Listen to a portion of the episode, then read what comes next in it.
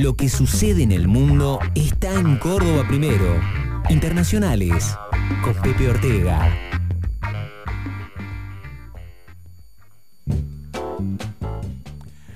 Hola Pepe, buen día, ¿cómo va? Hola Jorge, buen día, el gusto de saludarlos en esta fresca mañana de abril. Efectivamente, eh, vamos directamente a mi interés de la columna de hoy, eh, inmediatamente de asumido, el presidente de Brasil, Lula da Silva, viajó a los Estados Unidos en una reunión de alto nivel con el presidente Biden. Pero a los dos o tres meses da una mirada estratégica frente al posicionamiento geopolítico de Brasil, eh, asumiendo dos actitudes. Primero, promoviendo lo que fue aceptado por sus socios, a Dilma Rousseff, la expresidente brasilera, mano derecha de Lula, como titular del nuevo Banco de Desarrollo de los BRICS. Eh, esto es la asociación entre eh, India, Brasil, China, Rusia, etc. y además de proponerla y lograr que Dilma Rousseff sea la presidenta de ese megabanco de desarrollo, Lula visita China, se reúne con Deng Xiaoping y, eh, bueno, logra, firma acuerdos de cooperación que llevan a, a Brasil a un lugar preponderante en el tablero internacional. ¿Qué nos podrías decir sobre eso? Bueno, hay, varios puntos en tu rica introducción, Jorge. Eh, a sus 77 años y en el marco de su tercer mandato, el presidente Lula da Silva claramente eh, ha priorizado la agenda internacional eh, como objetivo de gobierno destinado, me parece a mí, eh, su esfuerzo a retomar eh, sus líneas conceptuales de sus primeras dos presidencias, probablemente también eh, la, este, etapa de Dilma Rousseff iba, iba por ese rumbo, este, apostando fuertemente al multipolarismo, ¿no? a esa idea de, salir de, de un territorio o de un mundo dividido en dos, este, y dando lugar a la posibilidad de pensarlo de una manera multipolar. Eh, ya son, con el que está recorriendo en este momento, que es Portugal, son seis los países que ha visitado Lula desde que asumió en enero de este año. Eh, ha visitado la Argentina, Uruguay, Estados Unidos, bueno, China, por supuesto. Eh, y ahora emprende una gira por em, este, España, por Portugal, donde está en este momento, y España. Si te parece, Jorge, podemos empezar a hablar de lo que es eh, China para Brasil en este momento. Eh, sin duda, porque además los grandes medios de comunicación internacional, desde el Times hasta el País de España, eh, bueno, han tenido una visión crítica de esta postura de Lula y sin embargo Lula reafirmó, como dices vos, lo que desde hace muchísimos años intenta realizar, eh, que no sea eh, una, una, dependencia absoluta de su país con respecto a Estados Unidos. Vamos a la visita de, Lula a China. Bueno, eh, básicamente Lula continúa una agenda que aún en la este, etapa de Bolsonaro eh, se había mantenido, ¿no? Porque eh, China ha pasado a ser un, socio principal de, Brasil.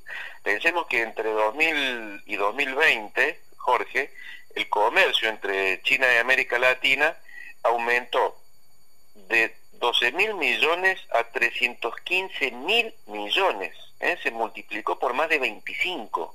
Y particularmente eso incidió en Brasil, donde em, China pasó de ser representar el 2% de las exportaciones brasileñas en 2000 a el 32,4% en 2020. Entonces, eh, no se trata de, de, una cuestión meramente ideológica, ¿no?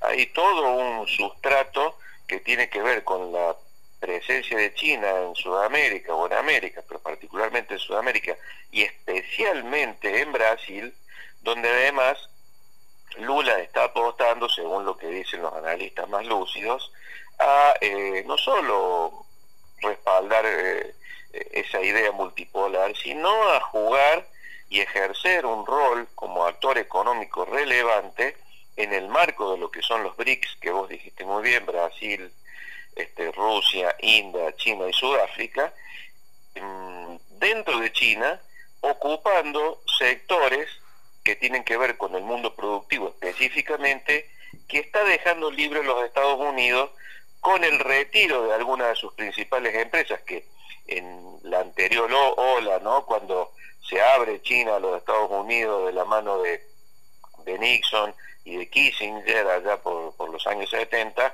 este, habían empezado a entrar. ¿no? Algunas de esas empresas se están retirando, sectores fuertes como la automotriz, por ejemplo, donde eh, Brasil tiene expectativas ciertas de ocupar eh, espacio. ¿no? Eh, en lo estrictamente diplomático, em, hay dos cuestiones que son importantes. En primer lugar, la, digamos, el, gran, la, notable recepción que tuvo el presidente Lula este, por su padre Xiaoping y por, todo el fuerte equipo que, que Xiaoping conduce, eh, digamos, muy encumbrado y equiparado a, las máximas reverencias que China otorga a sus principales amigos en el mundo, ¿no? que es una palabra que se usa mucho este, en, China, este, en, la, alta política. Es un, un título específico, el de, el de, gran amigo de China, ¿no? Y, y, también las palabras que ha tenido Lula con respecto al conflicto entre Ucrania y Rusia, que este, claramente eh, tienen que ver con que eh, una paz entre los dos países eh, debe reconocer este, de parte de Ucrania la soberanía rusa sobre Crimea y posiblemente de poner algunas posiciones este, de pretensión soberana en, la, en las provincias este, actualmente ocupadas más allá de Crimea por, eh, por Rusia. ¿no? Eso por un lado, que fue respondido enérgicamente eh, digamos, amablemente, pero enérgicamente por Ucrania. Muchas gracias, dijo el canciller este, ucraniano, pero nosotros no, no negociamos comercialmente nuestros territorios y por toda una andanada de, de opiniones occidentales este, que pues, críticas hacia la posición de Lula que vos has introducido hace un rato, Jorge.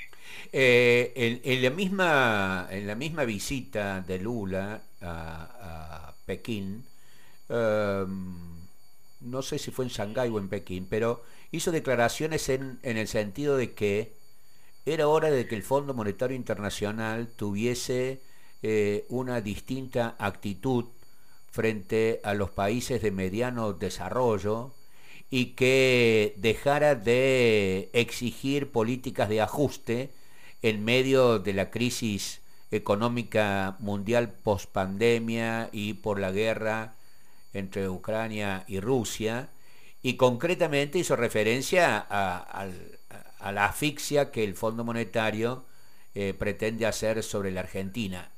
Si complemento a lo que estás diciendo, eh, sin duda Lula se para nuevamente como un líder, como el líder de, eh, países latinoamericanos, eh, con ese sesgo de multipolarismo y autonomía que Argentina creo que, entre otras cosas, no puede hacer por su enorme crisis económica, ¿no?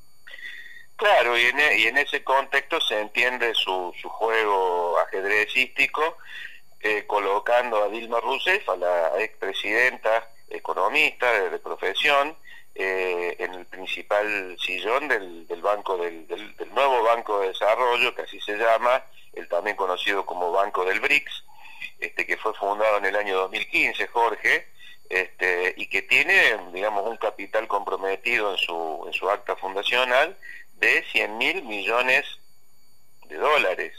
Eh, claramente ha nacido, algunos dicen para hacer una suerte de banco mundial alternativo, eh, otros dicen para hacer una suerte de BID alternativo, digamos, es más o menos la misma lógica, pero posiblemente las líneas de crédito del Banco Mundial que tienen que ver con, con proyectos, con préstamos sectoriales, con préstamos institucionales que también se dan, eh, préstamos para compensar eh, desfasajes estructurales o, préstamos donaciones encubiertas, ¿no? que se llaman préstamos a fondo perdido, este, es una cartera mucho más amplia que la que ofrece el, el BRICS que se concentra específicamente en el primero de los, de los capítulos que nombre, ¿no? Son fondos para proyectos y que en su ensamblaje de capital ya reconoce también a otros países, no solamente a, a, a, los, a los BRICS, a los, a los cinco, sino también está Bangladesh, está, están los Emiratos Árabes Unidos, Jorge, está Uruguay también, está Uruguay, no, no, no, no perdamos de vista esto. Todos países que en estos, en estas seis temporadas hemos tenido la, dicha de poder referir, ¿no? de poder comentar de cada uno de estos países, hasta del propio Bangladesh, hablamos en algún momento de los Emiratos Unidos también, y claramente son todos actores que se enrolan en esta idea de la multipolaridad, que no solo es política, sino que también es económica y dentro de esto necesariamente financiera, Jorge. A tal punto, eh, el debate internacional sigue vigente en relación a lo que estás eh, refiriendo, que el propio presidente de Francia, Macron, en el medio de la crisis social eh, interna por su decisión de elevar dos años la edad jubilatoria en Francia, hizo hincapié esta semana en la necesidad de que Europa busque mayor autonomía desde el punto de vista económico en relación a los Estados Unidos. Y, Macron eh, uno no puede decir que sea este, un dirigente mundial eh, digamos con simpatías este, excesivas hacia, hacia Rusia China y compañía, porque lo que está en juego acá es finalmente la, eh, la decisión de Estados Unidos de eh, someter eh, el resto del mundo en una unipolaridad este, pretendida o la multipolaridad donde China cada vez emerge como, como un actor enorme a nivel internacional, ¿no? Sí, yo pienso que frente a todos estos movimientos de Brasil que han sido fuertemente criticados por Washington a través de, muchos actores que ha utilizado a tal fin y de algunos eh, eh, también actores importantes del gobierno de, del presidente Biden, eh, sin duda esta actitud de Brasil me parece ha desconcertado a, los Estados Unidos y me parece también em, les genera algún margen de eh, incerteza sobre su propia capacidad este, de liderazgo, ¿no es cierto?, hemisférico. Me parece, Jorge, que em, Lula, con mucha inteligencia, está, está planteando su propia posición. En este momento ha visitado ya los Estados Unidos, ha visitado China, en este momento está en Europa, está en Portugal, está mm, este, desarrollando una agenda importante, eh, retomó las cumbres bilaterales entre Portugal y Brasil que habían quedado interrumpidas por muchos años y mm, este, va a firmar una serie de acuerdos muy importantes y va a tener un discurso en el Parlamento con motivo de un nuevo aniversario de la, revolución, este, la histórica revolución que fin a la dictadura.